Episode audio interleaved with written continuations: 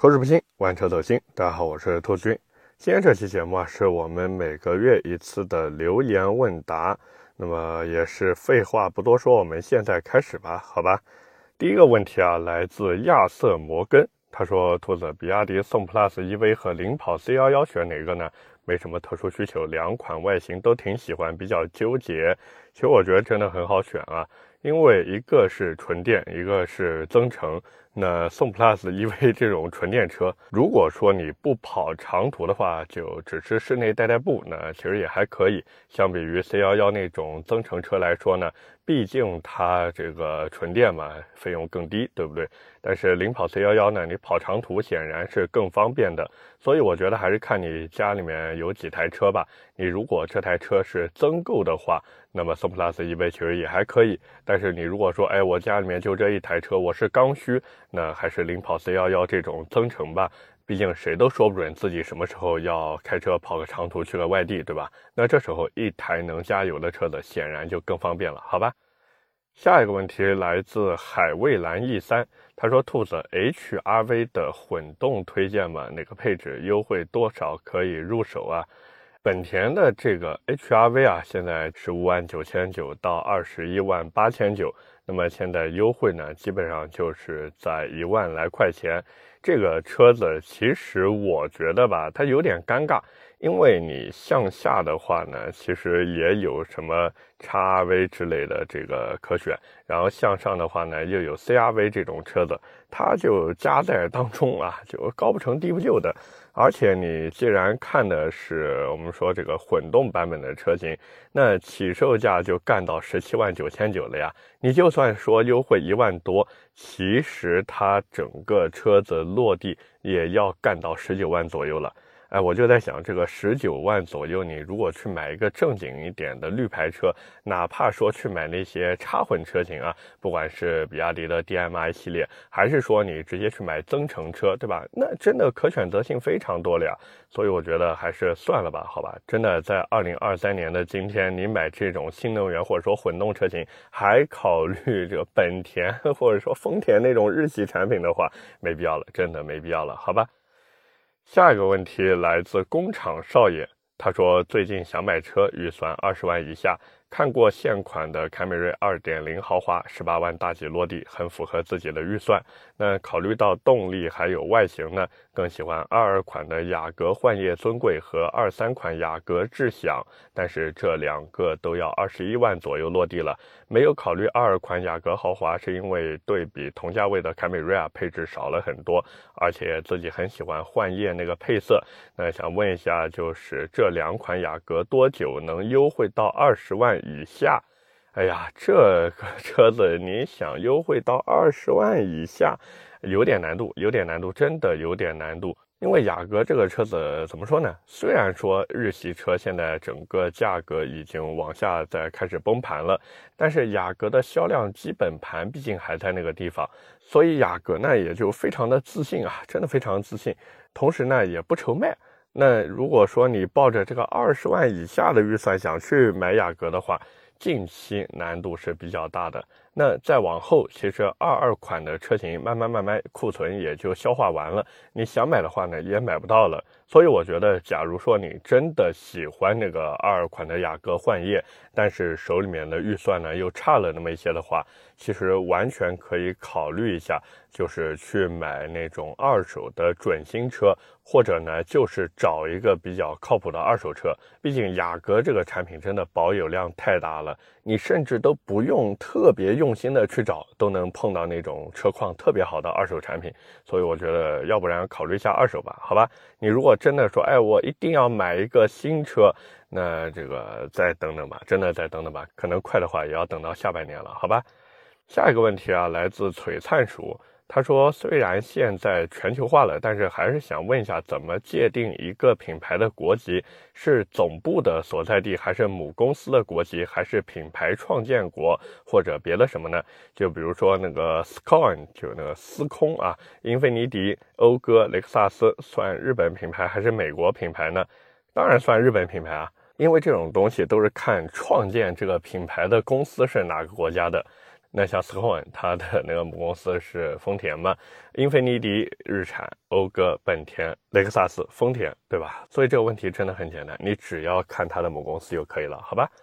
下一个问题来自小杨子的爸爸 CE，他说能不能聊一聊国产轮胎，像什么朝阳、陆航、赛轮、玲珑、森麒麟这些？其实现在国产轮胎啊，我觉得已经有一点向两极化发展的趋势了。就是你如果想追求特别好的品质的话，那什么朝阳一号，对吧？这种轮胎它就走品质路线的。那至于其他的呢，其实更多还是在拼价格。我觉得是在拼价格啊，包括像什么威图之类的，这也是最近这几年出来的一个品牌，做的嘛也还行。反正国产轮胎就是什么呢？你如果是对价格比较敏感的话，那国产轮胎还是比较适合你的。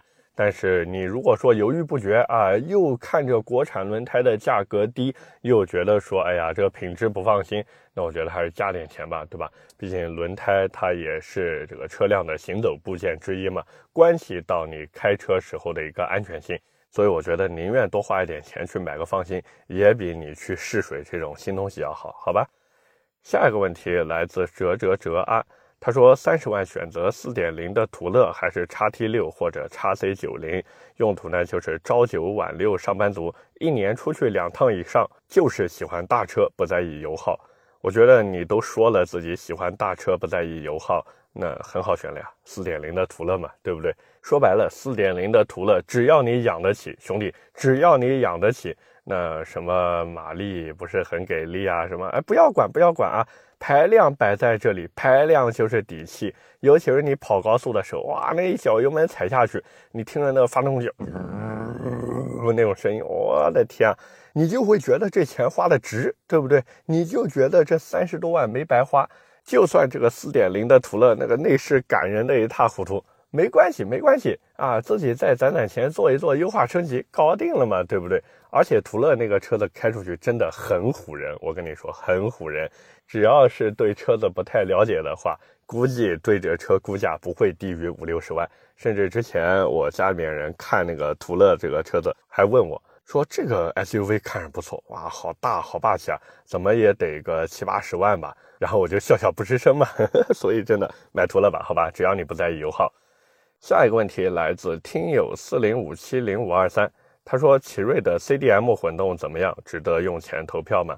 这怎么说呢？CDM 混动是一个新东西，至少到目前来看的话，还没有经受过足够的市场检验，所以我觉得再等一等吧。如果说它后期的这个表现比较好，不管是这个油耗表现啊，还是动力表现啊，又或者是稳定性表现，这些如果做的都不错的话，那可以用钱去投票一下。但是，假如说后期这个表现一般般的话，包括车辆你也不能单看混动系统嘛，还有其他底盘呀、操控呀这些表现，又或者是舒适度方面的体验，就这些东西合在一起以后，如果说它所有 CDM 车企做的都还可以的话，那完全可以投票一下。但是，假如说还是差那么一点意思的话，我觉得还是算了吧，好吧。下一个问题来自明仔幺二幺二三。他说：“兔子，我是去年问过你领克零一和星越 L 怎么选的，下个月想订领克零五加运动套装，销售让我把旧车去他那边置换，价格呢只是简单的谈了一次，想问一下这里怎么谈，注意点什么？哎呀，这个怎么谈？很简单，就是你再找一下别的 4S 店，然后你问一问。”就是自己如果不做置换的话，这个车子能最低谈到多少钱？完了呢，你再去二手市场问一下你的这个旧车能卖多少钱？最后你就比嘛，哪个让你掏出去的钱更少，你就怎么去弄，对吧？毕竟买车的套路再多，只要你看好最后付出去的金额，那其实这些套路也就不攻自破了。然后另外他说自己在广东深圳，多少落地相对合适。这个车子我还真的没太关注这个落地价格，我觉得你要不然可以去这个贴吧看一下，就是大家买是多少钱。但是在我的印象里，其实零五加运动套装这个车子优惠一般般。然后他说，另外这个时间段买啊，会不会不是最佳时期？要不要再等一等？我觉得你如果不急着买车，就等呗，对吧？因为领克零五这个车子怎么说呢？它其实已经有点被领克边缘化的感觉了，而且整体的销量也不是那么的高。那除非就是你特别喜欢这车，而且认准了它这个产品，我觉得买吧，对吧？说不定以后就买不着了。但是假如你说，哎，我其实也有更好的选择，甚至啊，我可以去买零三加这种产品，那你为什么要花这么多钱买个零五加呢？对不对？下一个问题来自田太白。他说：“电动车保值率那么差，那买个二手的准新车是不是很划算？汉 EV、P7、Model 3哪个更合适？纯代步用？其实我觉得你要买二手准新的话，买 Model 3吧，因为在我的印象里面啊，就如果我没记错的话。”汉也好，P7 也好，包括很多国产的新势力这些新能源车，他们的很多车主权益啊，都是跟人走，而不是跟车走的。但是特斯拉那边呢，它的那个权益是跟车走，而不是跟人走。所以相比之下呢，显然特斯拉更划算一些。而且 Model 3现在新款也要来了，所以我觉得你如果不着急入手的话，完全可以等新款 Model 3上市以后，然后你再去买这个二手的 Model 3，因为到时候这个整体价格肯定会再往下走一走，好吧？下一个问题来自小乔，他说阿维塔这个品牌现在销量一直上不去，感觉越来越差，那这个品牌后面会不会直接凉掉啊？还是会转型呢？其实阿维塔这个品牌，你说凉掉吧，我觉得有这个可能性，因为我之前在节目里面也说了我的观点，就是三个和尚没水喝，对不对？当然，这个品牌还是有机会的，还是有机会的。就比如多出一些其他的车型，因为阿维塔其实大家也都知道，现在只有一款这个 SUV 的车型。那往后如果再出一个更小尺寸的产品，或者说直接再出一点轿车一类，甚至是列装车、旅行车，那说不定我们说说不定还有一线的生机。毕竟选择多了嘛，对不对？而且除了这个以外呢，其实阿维塔有一个核心卖点，就是它的辅助驾驶系统。可能这个东西对于一些喜欢开车的人来说不一定有什么吸引力，但是对于一些家用客户来说呢，我觉得还是能够促使他们去下单的。所以这个牌子呢，现在如果你去看的话，真的有一点不好说。那往后再过一段时间，可能过一个一年两年，这个往后的境况应该就比较明朗了，好吧？下一个问题来自听友二三六七五二零五零，他说腾势 N7 这车怎么样？能不能讲一讲？最近感觉宣传的很多，但是对腾势这个品牌啊有点担心。尽管是比亚迪的，但是感觉呢存在感貌似目前不太强。哎呀，腾势这个品牌存在感还不强，那腾势 D9 作为一台 MPV 月销都过万了。直接把原来的各种 MPV 销量主力全都干趴掉了，这个存在感还不强吗？很强的，腾势的存在感真的很强的。那至于腾势 N7 这车，我觉得你可以等正式上市以后啊，再观望一段时间，因为这个车子我总觉得有那么一点点奇怪。就不仅是那个前脸设计有一点奇怪，而且它的定位其实也有那么一点奇怪。就它给我感觉有点像什么呢？有点像腾势那边想做一台旅行车，又怕旅行车卖不掉，于是把底盘给加高了，变成了一台 SUV。所以这个车子，我觉得你如果真的想买的话，千万不要着急，还是再观望一段时间入手比较好，好吗？下一个问题来自 EA 八八八。他说：“问界和阿维塔搭载的华为 Adas 2.0，看了视频很震撼，感觉汽车要出现革命了。未来会不会搭载的车会越来越多？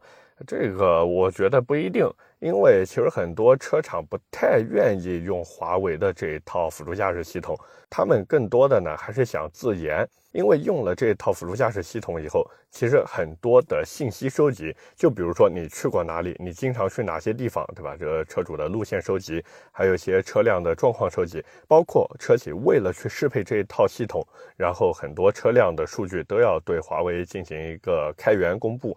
那这个对于很多车企来说，其实是难以接受的。所以我觉得以后搭载的车真的不一定会越来越多。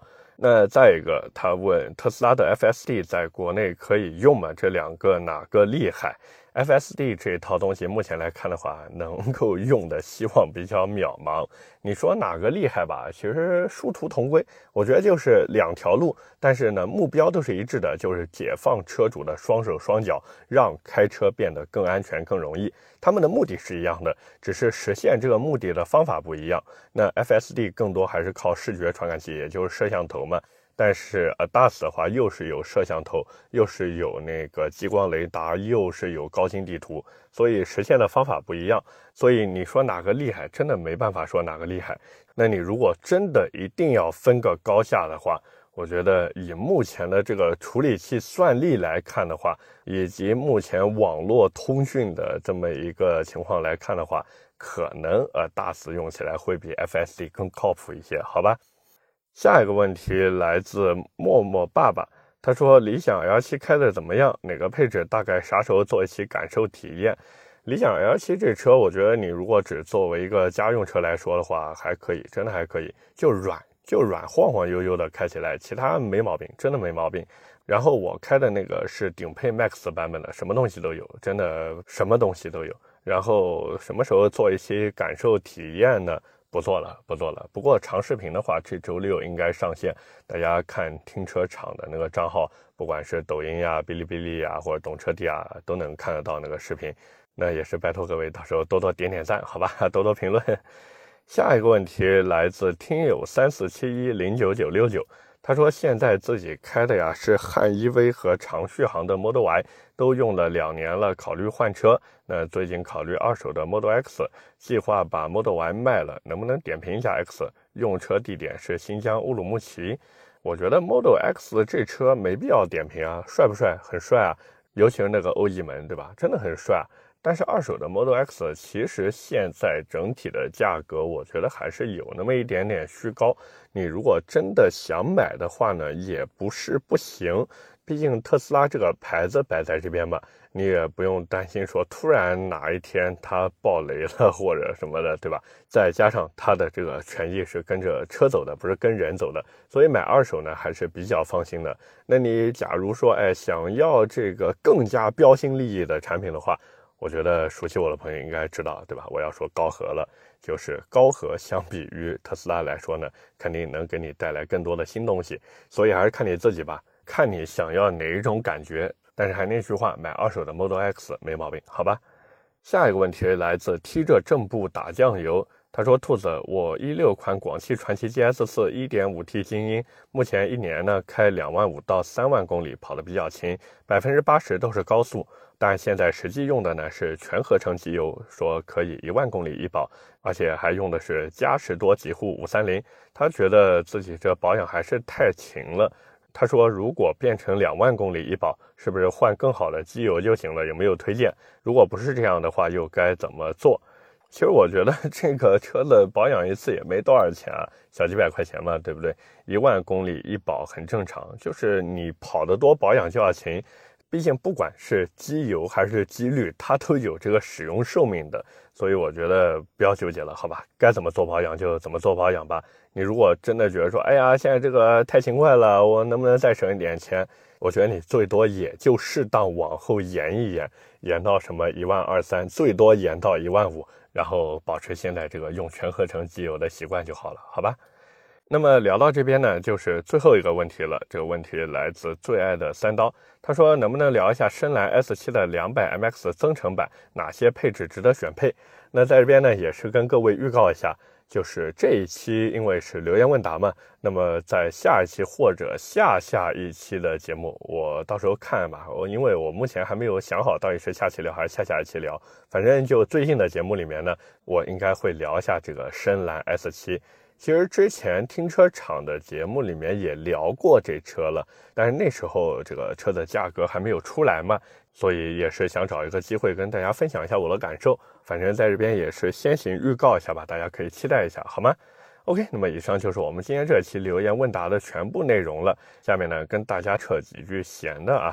那我在上一期节目里面呢，其实也跟大家说了，就是停车场的长视频呢进行这个大改版了。那在录制今天这期音频节目的时候呢，其实新版的这个停车场长视频啊，第一期啊，第一期也是剪辑包装的差不多了。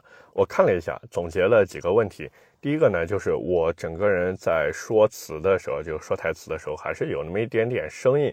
这个没办法，毕竟第一次这个 单挑啊，这个大家懂吧？单挑这个长视频节目，还是有那么一些些不自然。这个我下期节目也要改，也要改。那再一个呢，就是这个改版的长视频节目，因为也是需要尝试不同的风格，所以这个风格我后来回想总结了一下呢，还是不太适合我。那包括最近也是有不少朋友给我发消息，不管是微信啊，还是喜马或者其他平台，都给我发消息，给我的这个视频改版做一些建议。那我这边呢也都看到了。其实总结归纳下来呢，我觉得就几点吧。一个是我这个人的风格，还得是那种闷骚，或者是贱一点 或者什么的，但肯定不可能说像别人研究车啊，我研究你那一种嘛。那再一个就是做的内容，哪怕是新能源，其实也可以结合一些玩车的东西。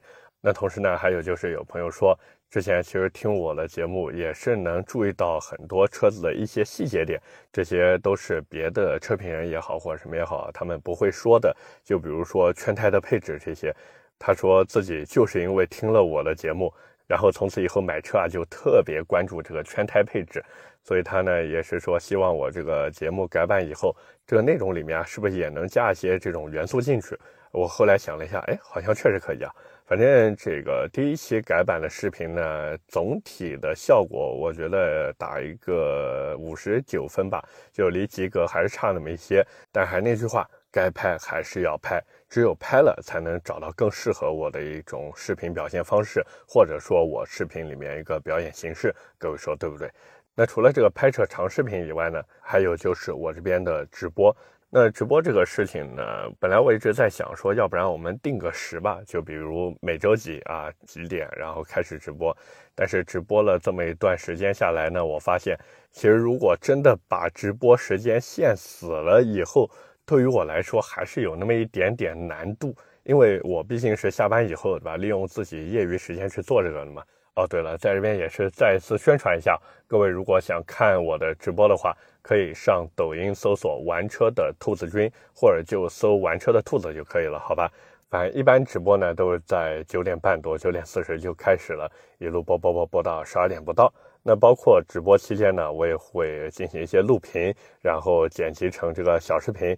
那大家如果说没时间看直播的话，也可以在抖音呀、B 站呀、懂车帝呀、小红书呀、得物啊上面，这 ID 都是一样的，都是玩车的兔子君，然后看一下直播这个回放录制精简，我都是一台一台车或者一个一个问题剪成小视频了。而且这些视频都是我自己剪的，因为这是我自己的账号嘛，我现在也没有钱说去找一个专门的剪辑去做这个事情。反正就这样吧，简单的聊一聊这两个事情。当然归根结底呢，还是一句话，感谢大家，真的感谢大家一路的陪伴和支持，好吧？OK，那么今天闲聊的呢，我们就先说这么多。下面是我们上期节目的留言互动环节。上期节目啊，我们聊的是比亚迪宋 PLUS DM-i 冠军版。那么第一条留言来自有一点点天然呆，他说：“兔子，梁家辉和马自达和解了，马自达都是赛车，绝不会塞车。第一时间和你分享，果然只要钱到位，交个朋友没所谓。”哎呀，这个，哎，怎么说呢？我都怀疑马自达是不是厂家人听了我的节目。那我再往下其实就期待一下凯迪拉克了，对不对？毕竟这个 大家懂得对吧？我一直很期盼凯迪拉克什么时候能把代言人换掉。那具体换谁，呃，各位老粉都懂，好吧？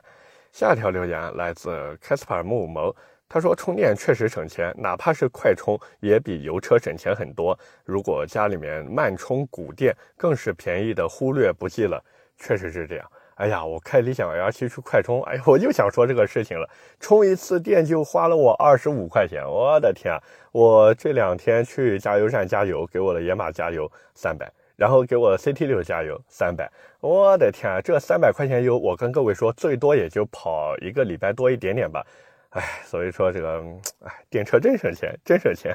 当然，我也知道，肯定有朋友说，哎呀，那个保值率什么问题？拜托，看看野马现在二手车能卖多少钱，看看 CT 六二手车能卖多少钱。所以这么说，大家应该也就明白了，保值率对于我来说，真的有那么一些些，就是与我无缘，好吧？下一条留言来自 Captain Lee 六六六，他说看了兔子直播，居然也是曼联球迷。这最近看我直播的朋友应该会发现，就是我那个墙上面呢挂了两件球衣，一件呢是曼联的，就零八年欧冠夺冠时候那个队服，而且我记得还有人问说那个队服到底是谁的，后面的球衣编号到底是几？我跟各位在这边再说一下。那个衣服是没有印球员名字编号的，它就是一个球员版的衣服。什么叫球员版衣服呢？就不是某个球员的，但是可以在这个衣服的基础之上印上球员的名字和编号，哎，就这么简单。那我那时候上初中嘛，就特别喜欢曼联这个球队，所以也是当时曼联夺欧冠以后啊，拉着我爸去买了一件这个衣服。现在回头想想，哎呀，一个字青涩啊，青涩。那另外一件球衣就是宫城良田的，包括我在直播里面其实也说了，为什么买宫城良田的球衣，就是因为我从小时候看《灌篮高手》一直到现在，我其实都特别喜欢宫城良田这个角色。那我喜欢他的原因很简单，就是相比于其他角色来说，宫城良田更贴近于我们普通人。真的更贴近于我们普通人，因为大家看，不管是樱木也好，流川枫也好，还是陈木刚宪啊、三井寿啊、仙道啊这些，全都是天才型球员，对吧？他们都是靠天赋吃饭的。可是宫城良田呢，完全就是普通人，靠着自己努力，一步一步把篮球打到现在这个水平。所以说，他更贴近于我们的一个生活，也更没有距离感。更多这个好玩的东西，包括一些碎碎念的啊，日常生活分享的东西呢，还是那句话，看我直播，抖音搜“玩车兔子”或者“玩车的兔子君”就可以了，好吧？？OK，那么以上就是我们今天这期节目的全部内容了，也是感谢各位的收听和陪伴。我的节目会在每周一和每周四更新，点赞、评论、转发是对我最大的支持。那各位如果是在喜马拉雅听到我的节目，也不要忘记点击右下角的月票按钮，给我投一投月票，这对我来说真的非常重要。那当然，各位如果还有什么想听的车或者想聊的话题，也欢迎在节目下方评论区留言。我们下期节目接着聊，拜了个拜。